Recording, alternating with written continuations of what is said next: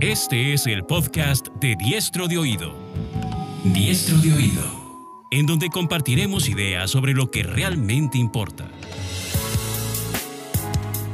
Si quieres mejorar tu vida profesional y personal, debes aprender qué y a quién escuchar. ¿Qué y a quién escuchar? Solo así te convertirás en diestro de oído. diestro de oído.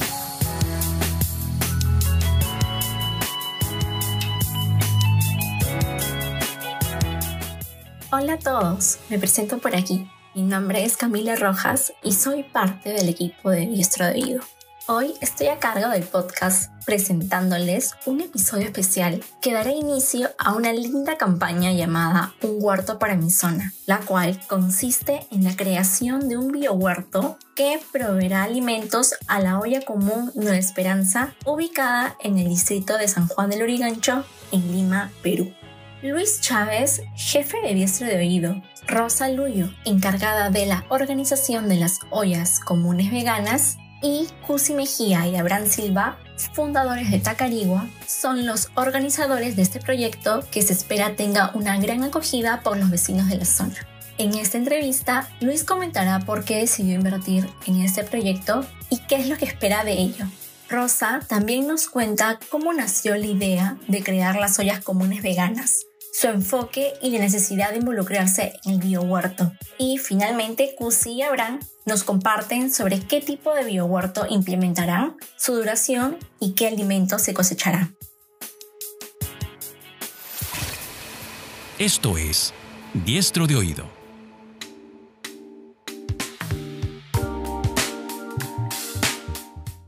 Hola a todos, hoy nos encontramos con Luis Chávez. Él es creador de Diestro de Oído y ha sido el encargado de realizar las anteriores entrevistas que se han presentado en el podcast, así que ya muchos lo deben de haber oído.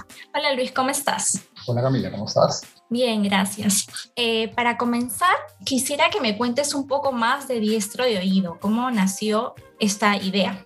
Esto digo, primero nace como un proyecto personal, pero hoy día ya no lo es. De hecho, trabajamos contigo, con algunas personas más en el equipo, pero siempre con la idea de ser una plataforma de contenidos no convencional, sino concentrada en temas que permitan mejorar la vida personal y profesional de la gente.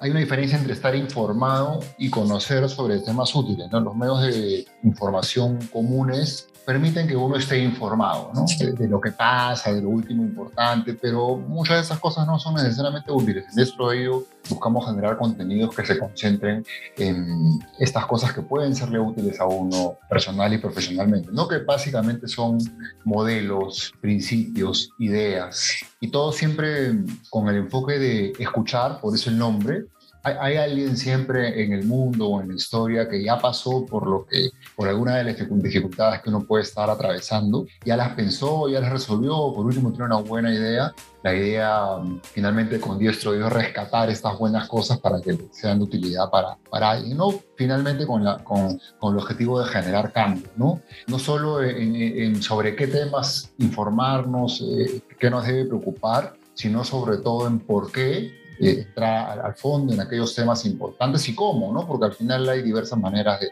resolver las cosas, ¿no? Y, un poco como muestra es que eh, siempre nos movemos alrededor de temas relacionados con desarrollo personal, ciencia, humanidades y, creo que últimamente un poquito más también de, literatura. Perfecto. Bueno, Luis, eh, ¿por qué decidiste invertir en el proyecto del huerto? Yo creo que hay dos razones por las cuales desde diestro de oído tiene sentido que nos involucremos en proyectos como este. ¿no? La, primera, la más potente sin duda, es porque es una inversión social. Cuando uno escucha la palabra inversión, normalmente piensa en capital económico, en rendimientos económicos. En efecto, el concepto de inversión convencional es colocar, utilizar un dinero para que algo genere mucho más, con lo cual para un inversionista financiero eh, es una forma de multiplicar dinero, ¿no? Eh, pero así como cuando uno habla de capital, todo el mundo entiende que no se trata solo de capital económico, sino creo que muchos entendemos el concepto de capital intelectual, es decir, toda aquella creatividad, imaginación que permite generar más cosas. también no existen solamente retornos económicos, también pueden resistir, existir retornos intelectuales, es decir, por ejemplo, cuando uno invierte en educación, está invirtiendo dinero para poder desarrollar su mente, adquirir conocimientos, con lo cual el retorno es intelectual, tal vez más adelante económico. Pero el otro tipo de retorno en este contexto más importante es el retorno social. ¿no? Uno también puede invertir o dinero o intelecto para poder generar mayor bienestar, en la sociedad, en la comunidad. Un proyecto como el que estamos empezando, básicamente es un proyecto que busca retorno social, ¿no? que un grupo de personas, por ahora pequeño, se beneficien y cubran algunas de sus necesidades básicas, en este caso alimentación, en cuyo caso, si tiene sentido, seguramente lo, lo podremos eh, expandir. ¿no? Y de hecho, un poco uh, trayendo referencias que, de las cuales nos informamos, investigamos, estudian, estudiamos, hay una um, definición de pobreza que a mí, a mí me gusta, es una institución que se llama ACUMEN, que es un fondo que invierte en proyectos sociales internacional, que dice que la pobreza es, ocurre cuando uno no tiene la libertad de elegir o no tiene las mismas oportunidades que los demás. Este proyecto en particular busca tener oportunidades similares para este grupo de personas a, aquellas oportunidades que muchos los que estamos en otro, hemos tenido la suerte de nacer en otros lugares, en otra época, en otras condiciones, sí las tenemos. En este caso, oportunidades de alimentarse bien, ¿no? probablemente muchos de los que escuchen esto eh, tienen cubiertas sus necesidades de alimentación más o menos, pero olvidándonos tal vez que existen personas que, no lo tienen. Proyectos como estos buscan balancear un poco y que estemos más o menos en, igualdad de condiciones, en este caso en un aspecto, para a partir de ahí recién las personas se puedan eh, desarrollar.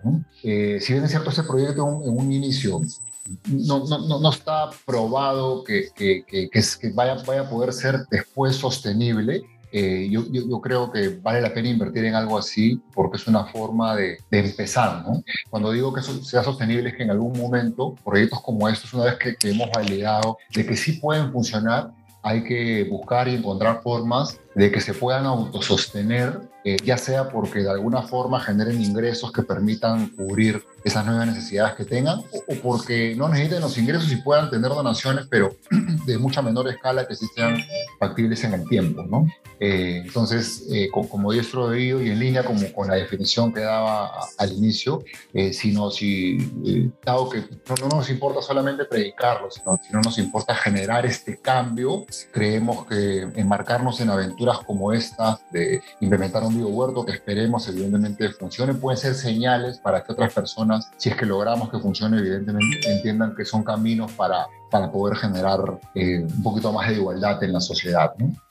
Todo eso, nuevamente, respecto a la, primera razón y la más importante, que es, es una forma de hacer inversión social, de empezar con inversión social.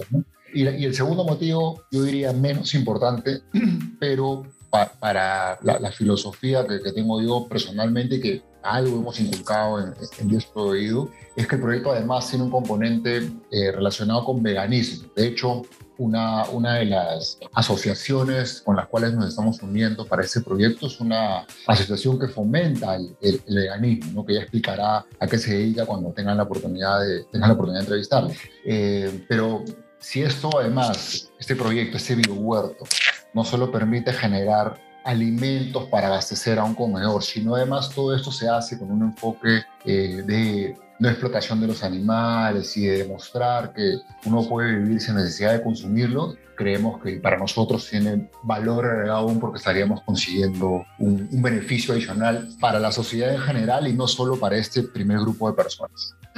Y bueno, ¿qué resultados esperas de este proyecto?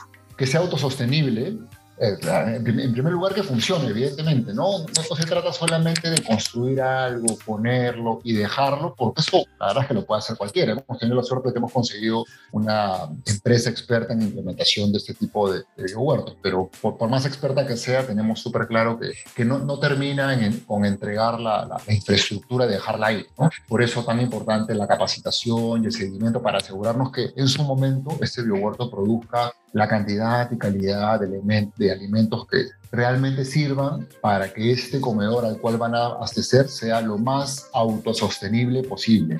Eh, si, si bien es cierto, para autosostenerse no se va requerir solamente de continuo trabajo de las personas que forman parte del, comedor, usualmente madres de familia, sino que se van a requerir algunos recursos materiales, semillas, abonos, algunos alimentos complementarios, en la medida que podamos reducir esas necesidades y que sea muy poco lo que se necesite donarles para que puedan producir alimentos que, abastezcan a la población que hoy día tratan de, atender, eh, es más probable que un comedor como este eh, formato de común pueda vivir en el tiempo eh, con menos preocupaciones, menos correrías y, cumpla su, objetivo de, abastecer en alimentación con un poco menos de, inconvenientes que los que seguramente tienen ahora. Y bueno, ¿qué otro tipo de proyectos te gustaría financiar a futuro? cualquiera que ayude con este, esta, este balanceo de oportunidades, ¿no? Eh, justo el otro día leía un poco para, para contextualizar esto, a mí me gusta el, budismo, no soy budista, pero sí, sí, muy seguidor de la filosofía budista. Y una de las cosas medias contradictorias que dice el budismo es que uno de los principios que pueden sonar medias contradictorios es que en realidad el budismo predica que uno no se debería meter en la vida del otro.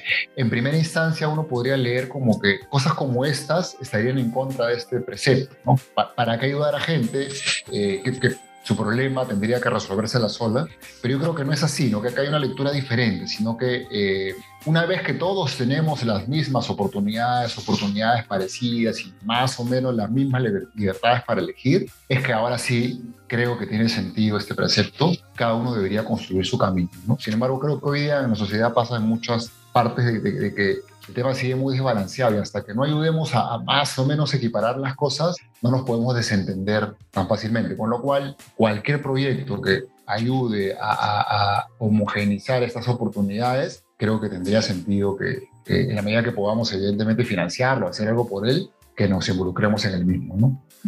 claro, lo entiendo. Y bueno, eh, para finalizar, saliendo un poco del proyecto del huerto, ¿qué actividades o contenidos tienes pensado para Diestro de Oído en un futuro o un par de meses? Bueno, en, Diestro de Oído, uno de los contenidos que hemos estado promoviendo con un poquito más de frecuencia, creo, últimamente, son eh, recomendaciones, resúmenes de libros. Eh, yo creo que el libro es el dispositivo más potente para poder transmitir realmente conocimiento, sabiduría, pero esta vez ya no haciéndolo debajo, bajo nuestra mirada, ¿no? porque si bien es cierto, eh, el libro solo dice mucho, la interpretación de cada persona puede ser distinta, con lo cual hemos puesto un poco más de fuerza a opiniones de otras personas acerca de libros que nos han gustado creo que eso es muy potente porque permiten que de repente si yo encuentro un libro muy interesante, pero la, forma en la cual yo lo miro, lo entiendo, no le llena a otra persona, de repente no consigo que esa persona se interese por el libro, que sí le podría ser de utilidad. En cambio, si esto lo, lo, hacemos bajo distintas opiniones, con gente que, que, a, la que le importa un libro por diferentes razones, ampliamos el espectro de posibilidades que a más gente le interese, interesen libros que son finalmente potentes. Ese es uno de los contenidos que creo que vamos a seguir promoviendo más. El segundo que creo que hemos dejado con un poquito de, hace tiempo, pero lo vamos a retomar, son ensayos. La definición puede ser variada, pero en el caso de he oído un poco que los ensayos son artículos largos en donde escribimos sobre temas importantes, a veces medio filosóficos, pero de los que no sabemos mucho, la verdad, y que más bien implica que tengamos que investigar para poder decir algo con sentido, ¿no?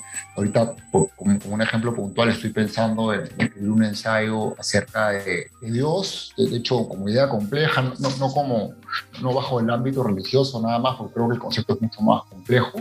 Eh, y, el tercer tipo de contenido todavía en, en, borrador, de hecho lo hemos estado discutiendo contigo para ver cómo le damos forma, en, ya no tanto en el tipo de contenido, sino en el, en el canal, ¿no? Creo, creemos que los canales digitales están saturados, explotados, llenos, y, si seguimos intentando solamente ahí, en donde hoy hacemos mucho, tal vez no estemos aprovechando otros canales que pueden tener mucho potencial. Hablábamos, por ejemplo, de, sacar una especie de revista, newsletter, que incluso vaya impreso, que se reparta en sitios donde haya mucho tránsito de personas para que en vez de estar leyendo alguna tontería en el celular, en una red social, que es lo que pasa la mayor parte del tiempo, encuentren algún contenido, de repente no escrito por nosotros, sino por alguien más que se le ocurre escribir sobre un tema interesante y que, y que, y que los haga reflexionar, pensar y que eh, finalmente nos haga entender que hay muchas cosas más interesantes por las cuales preocuparse que por cosas tan superfluas que a veces son las que nos retienen la mayor parte de la atención. Perfecto, Luis. Muchas gracias por, por esta entrevista. A ti, Camila. Gracias. Esto es Diestro de Oído.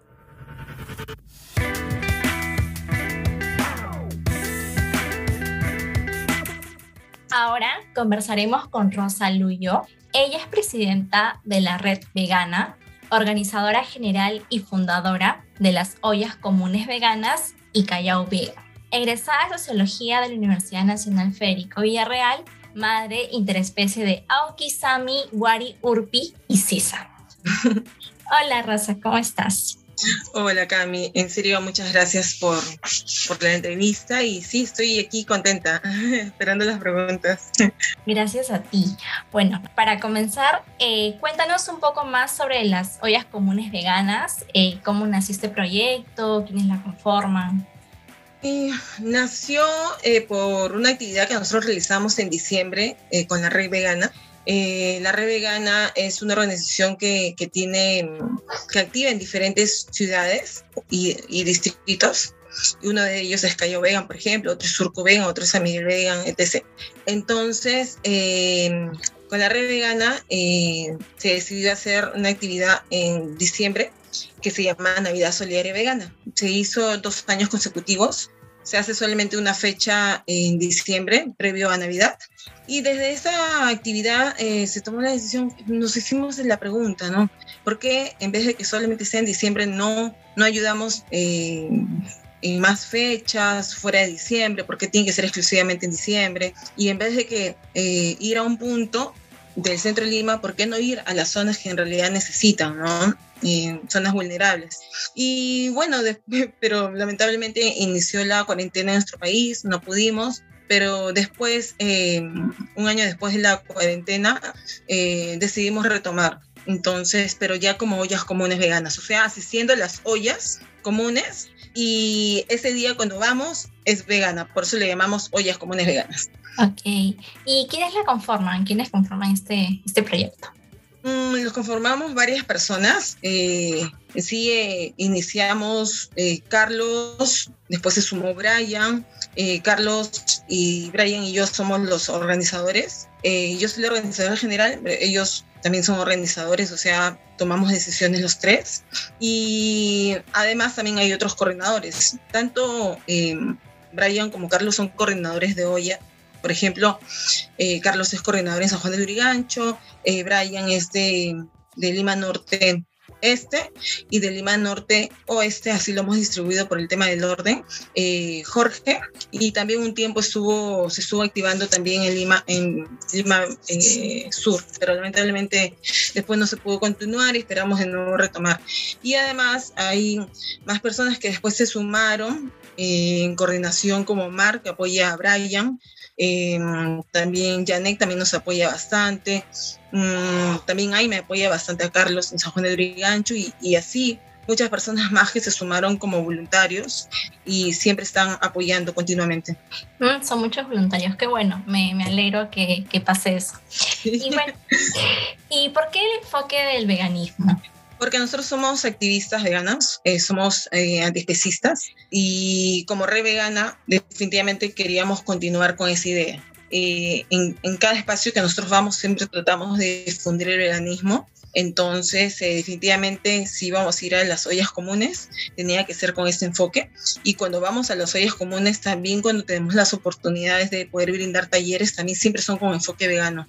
¿no? Entonces, para nosotros es sumamente importante aprovechar cada oportunidad para difundirlo y para brindar esta educación ética, como también lo etiquetamos, eh, dado que los animales también deberían ser sujetos de derechos. Eh, para nosotros ellos son nuestra prioridad día a día. Entonces eh, tratamos de, concientizar y sensibilizar a las personas en cada espacio y este es uno, un espacio eh, muy importante para nosotros para poder sensibilizarlos y ellos llegue el momento que sean liberados.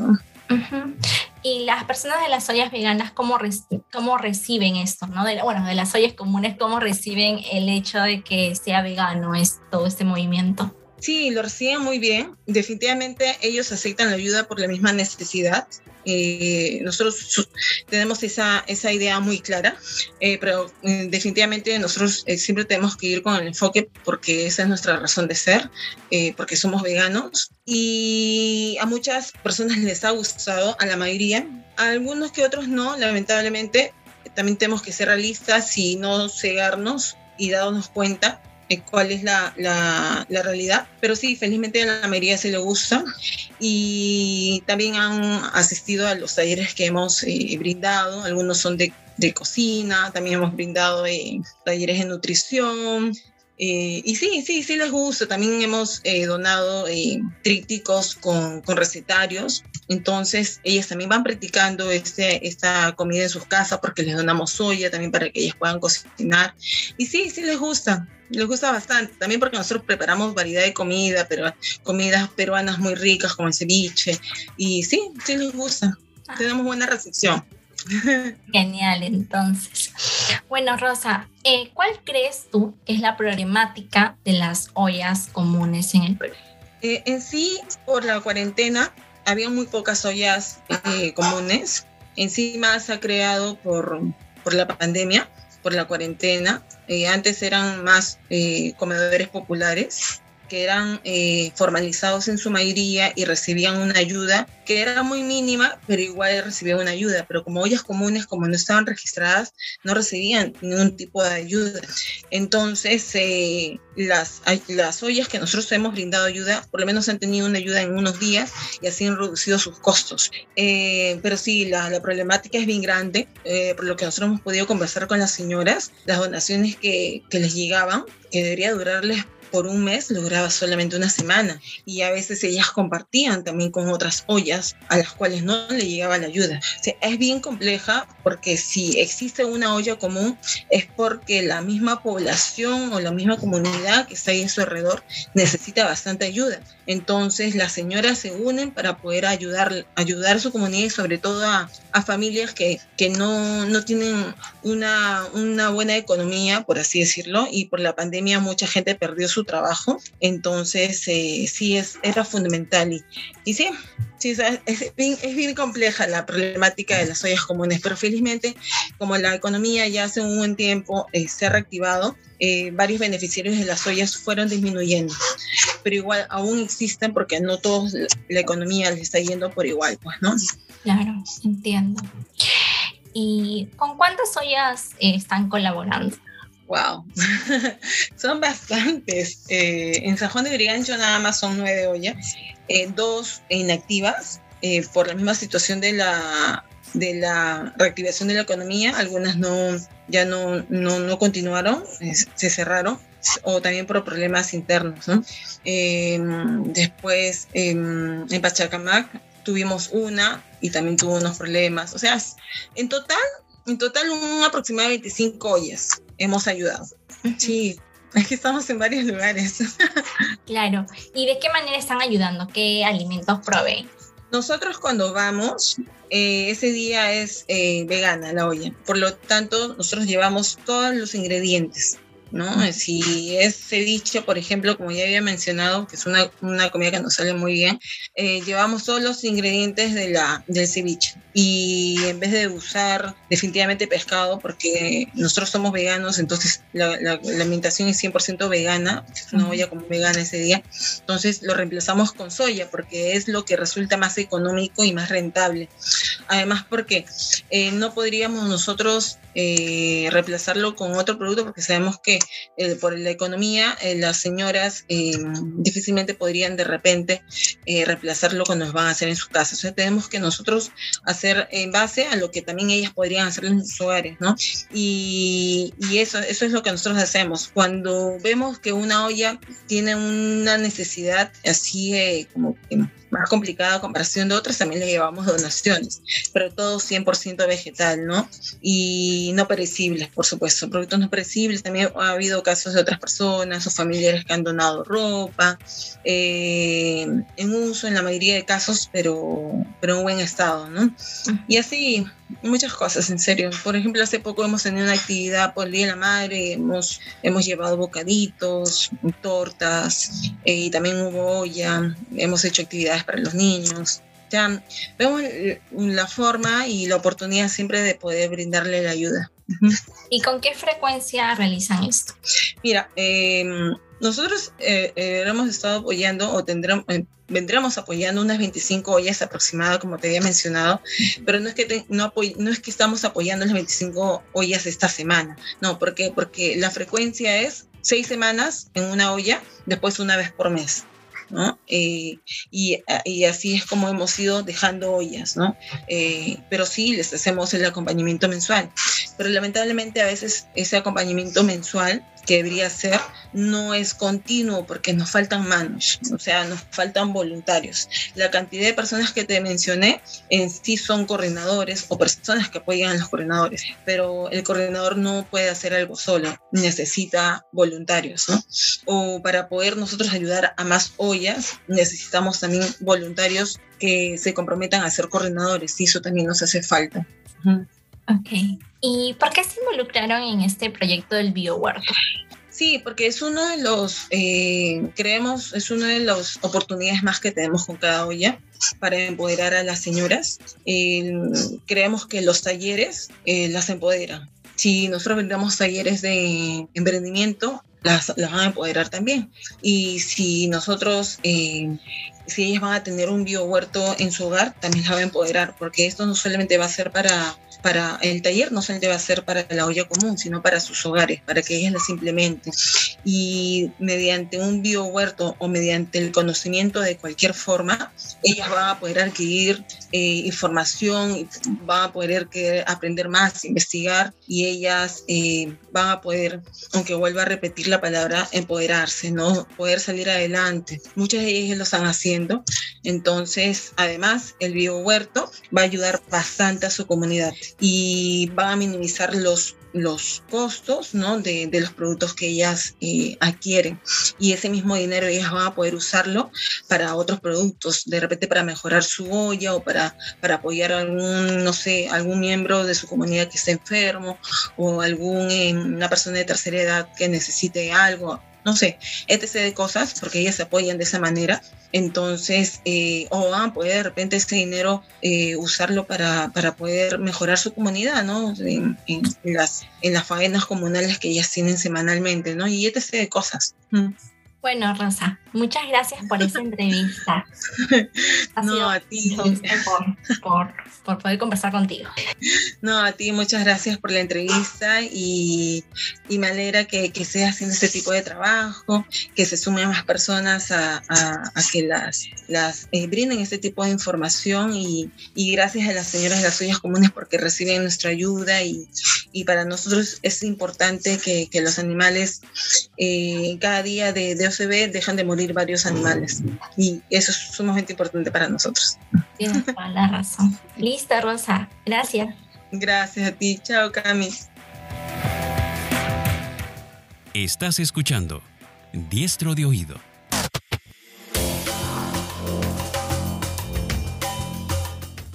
Finalmente vamos a conversar con Cusi Mejía y Abraham Silva, encargados de Tacarigua, un espacio socioambiental que promueve la agricultura urbana, la recuperación de saberes y costumbres ancestrales a través de la creación de huertos comunitarios, talleres, encuentros, conversatorios. Hola Cusi, hola Abraham. Hola, buen día. Muchas gracias por la invitación. Gracias a ustedes. Bueno, en la información que me brindaron, me dijeron que están enfocados en la transformación socioambiental a través del arte. ¿Cómo logran esto? Ok, bueno, este, feliz día, mi nombre es Abraham, como ya lo comentaban, y bueno, estamos felices por participar el día de hoy en esta, en esta entrevista. Este, cuando hablamos de, de educación ambiental a través del tema del arte es porque ambos tenemos como una formación o venimos de una formación escénica que hace que también se vinculen estos elementos al espacio del huerto. El espacio del huerto como un espacio de saberes, de intercambio y de formación, ¿no? Este, ¿Cómo hacemos esto de, de desarrollar acciones a través del arte? Bueno, eh, digamos que a través de la organización ciudadana tenemos como diversas proyecciones para poder eh, ir hacia el mismo fin, que es la defensa de la naturaleza y del espacio de la madre tierra. Entonces, ¿cómo? A través de festivales, por lo menos tenemos un festival que se llama el Festival Semilla. En ese festival hacemos todo un intercambio comunitario de saberes, del elemento la semilla como punto importante del, encuentro. Este, a su vez también hacemos huertos comunitarios, huertos educativos, huertos familiares, que dentro de esa, digamos, dentro de esa rama se pueden eh, obtener como espacios para, la, para el intercambio de estos saberes, digamos, escénicos. Entonces, todas estas disposiciones escénicas se, se expresan a través de, algún, de, alguna, de alguna propuesta, en este caso, bien sea de teatro, de circo, de audiovisuales, pero todas en, como enfocando hacia ese, hacia ese punto en, en específico que es el cuidado del ambiente, a través de propuestas eh, digamos, lúdicas, ¿no? a través de juegos o a través de acciones que, que, van vinculándose, sobre todo porque muchos niños siempre se acercan a, nuestra, a nuestras acciones y eso hace que, bueno, mm, como que busquemos la forma de jugar para hacer entender que se puede cuidar o defender la naturaleza desde, desde comenzando desde un simple juego también. Genial, muy interesante, la verdad. Eh, y bueno, cuéntanos un poco más también sobre la experiencia que tiene Tacariba. Eh, bueno, nosotros somos un espacio que promueve, que difunde eh, el cuidado del medio ambiente y la, y la implementación de huertos comunitarios, ¿no? Huertos en la ciudad. Eh, ¿Cómo lo hacemos? Como dijo Abraham, a través del juego, a través de acciones, a través de herramientas artísticas, este, llevando el mensaje justamente de, de, de cuidado del medio ambiente, ¿no? Los espacios de huerto... ¡Ay! Los, espacios de huerto, como te decía, justo se convierten en espacios no solo de, sembrar alimentos, ¿no? sino un espacio de, intercambio, de, poder hacer otro tipo de talleres como de cocina o de artillera o de reciclaje, ¿no? Entonces, este espacio se convierte como un pretexto para aprender otro tipo de cosas que también tienen que ver con el cuidado de nuestro medio ambiente. Entonces, bueno, básicamente eso, eso es Tacarigua, ¿no? Un espacio que busca fortalecer espacios verdes en, en la ciudad. Así es, y a su vez también fortalecer la palabra del huerto, que es una palabra bien hermosa y nosotros creemos que fortalecer el huerto con estos saberes eh, también que nos sirven para la cotidianidad, para el intercambio con la comunidad. Entonces son como un punto importante o, se transforman ya y no solamente es un huerto para sembrar hortalizas o aromáticas, sino que también es un, es un huerto para sembrar saberes, saberes que nos sirvan a nuestro crecimiento como seres humanos y vinculados a la expresión artística escénica porque, bueno, también venimos desde esa misma formación. Bueno, ahora nos enfocaremos un poco más sobre el término biohuerto.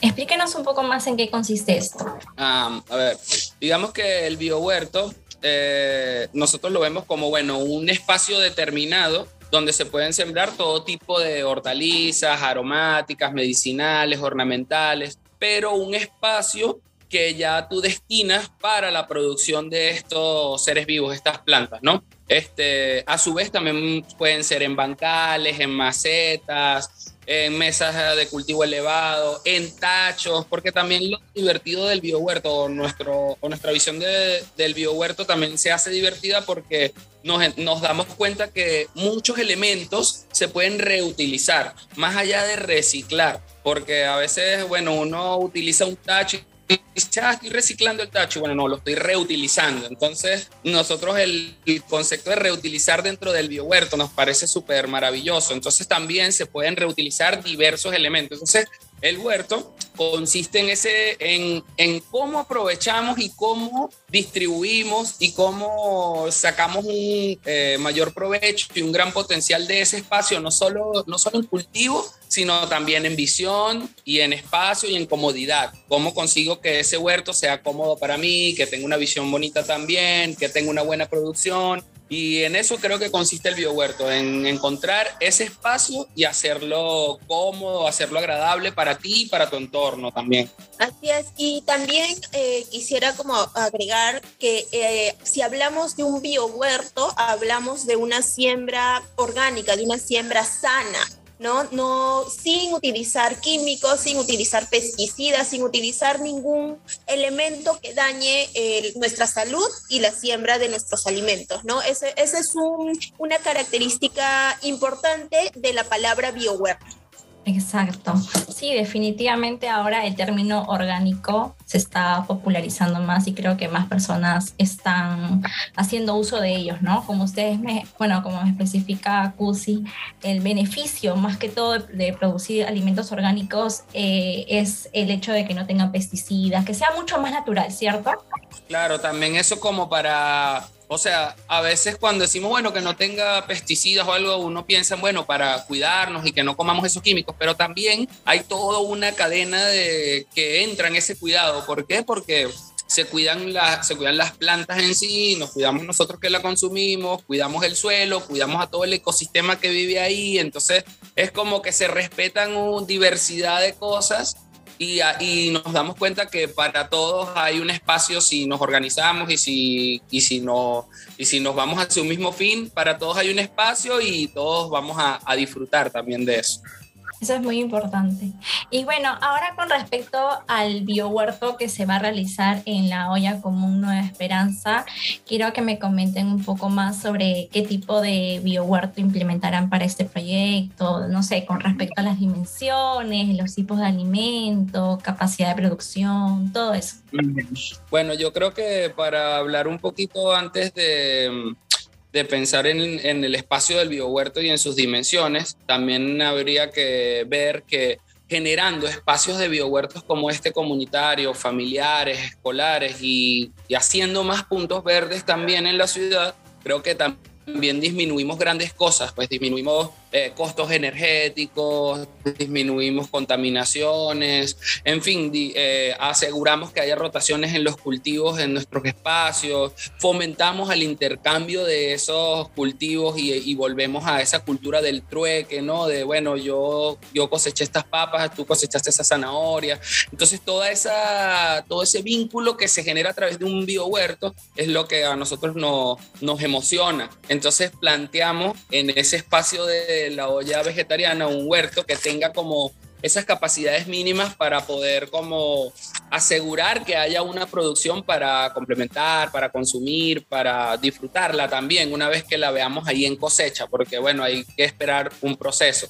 Este espacio es un huerto comunitario que tiene unas dimensiones de 3 por 3 y medio este, y el proyecto tiene una duración de tres meses, ¿sí? Este, se va a hacer a través de bancales, o la propuesta que hacemos es de bancales directo al suelo. Estos bancales que son como pequeños espacios determinados en el suelo, este, los hemos planteado que sean de un metro veinte por 60 aproximadamente. Son bancales rectangulares y, con, respecto, con respecto a la producción que va a haber en este biohuerto de para esta olla comunitaria, eh, tiene que ver primero con hierbas aromáticas medicinales, ¿no? Toda una gama eh, de distintas especies de hierbas aromáticas como la muña, eh, el romero, el orégano, el tomillo, la hierbabuena, entre muchas otras que vamos a sembrar.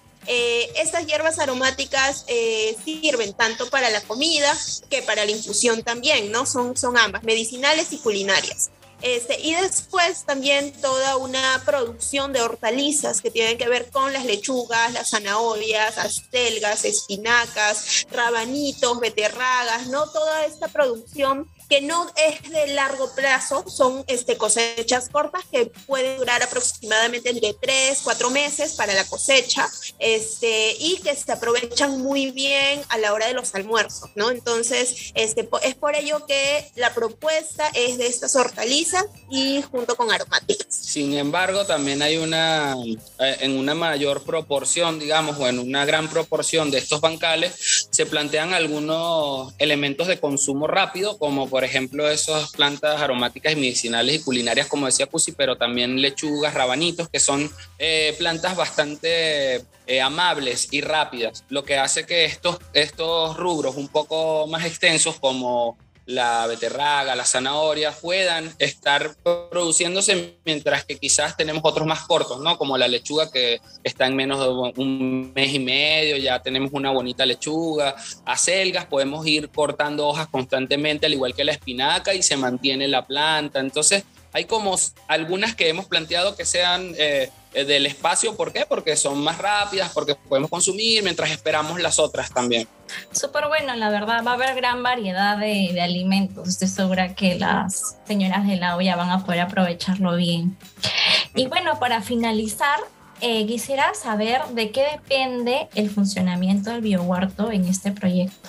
Sí, eh, bueno, eh, depende de varios factores, ¿no? Este, uno de ellos, yo digo que el, principal podría ser es la, el tiempo y la dedicación que le vamos a dedicar al, al biohuerto, ¿no? Este, si tenemos un espacio vivo en nuestra casa o en nuestro olla o en nuestro parque o en algún lugar, necesitamos tiempo y dedicación, ¿no? Yo diría que eh, eso es como muy importante. Así es. Yo creo que es exactamente como dice José muy bien, la, es la organización y a su vez la, la disposición para, pero creo que la dividiría, la dividiría también como en tres, eh, como en tres, tres, ejes principales que van a depender eh, o que van a ser el, el, lo que sostengan ese huerto. Creo que el primero tiene que ver con, con los cuidados, ¿no? Que los cuidados van no nada más en ver si tiene una plaga, ¿no? Sino cuidarla de animalitos, eh, de perros o de personas que van a pasar, de gatitos, ¿no? De animalitos y personas que de repente tengan acceso al espacio, ¿no? Va a depender también de, cuando hablo de cuidados, bueno, ya ahí sí, por supuesto, de los cuidados de plagas también, ¿no? Plagas que puedan afectar nuestro cultivo y que no nos dejen llegar al término que queremos. Creo que uno sería ese el, los cuidados. El otro sería el clima, porque dependiendo del clima que tengamos hay que ir generando condiciones para que el cultivo se, pueda evolucionar. Y una tercera sería el riego, porque el riego, que es un factor importante que va eh, ligado con la nutrición, riego y nutrición es algo que que hay que hacer constantemente y que va a lograrse solamente a través de la organización y de cómo este equipo que está dispuesto para crear el huerto comienza a delegarse funciones y empieza a decir, bueno, yo riego tal día, yo nutro tal día, yo chequeo la plaga tal día y hay un, hay un calendario de organización del huerto que hace que todos tengamos el... Eh, todos podamos fortalecer el sentido de pertenencia de ese espacio que nos va a producir alimento para nosotros. Entonces, es como que si, si es verdad eso que se dice que somos lo que comemos, entonces, bueno, hay que darle organización y amor a ese espacio para que produzca con amor y comamos con amor también, pues. Entiendo perfectamente, sí. Resalto lo último que dices, ¿no? Con organización y amor, creo que va a resultar, va a tener grandes frutos ese, ese huerto. Listo, Abraham. Y Cusi, muchas gracias por esta entrevista. Gracias, Máximo, gracias a ustedes también por la invitación, de verdad que sí. Hasta luego. Hasta, Hasta luego. luego.